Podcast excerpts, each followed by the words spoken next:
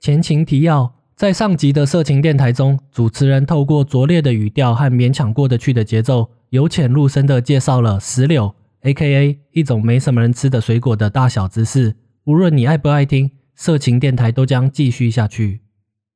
下集预告：你有在缴税吗？听过中华民国万万岁吗？试播的第二集将把主题拉到主持人所在的日本，强盗抢钱要分赃，国家抢钱当然也不例外。下集将带你认识一场发生在日本的奇葩抢税大乱斗，参战的有红色角落日本中央政府，蓝色角落挑战者一个人口密度只有每平方公里两个人的鸟蛋地方政府。我知道你不熟悉人口密度，每平方公里两个人是什么概念？就是整座大安森林公园里面只有五十个人。那种空虚感你能懂吗？不懂，那是因为你住在台北市，而台北市的人口密度每平方公里超过九千人，四千五百倍的差距，这样你有概念了吧？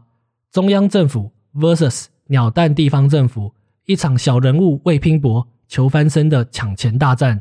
这里是色情电台，我们下集擂台场上见。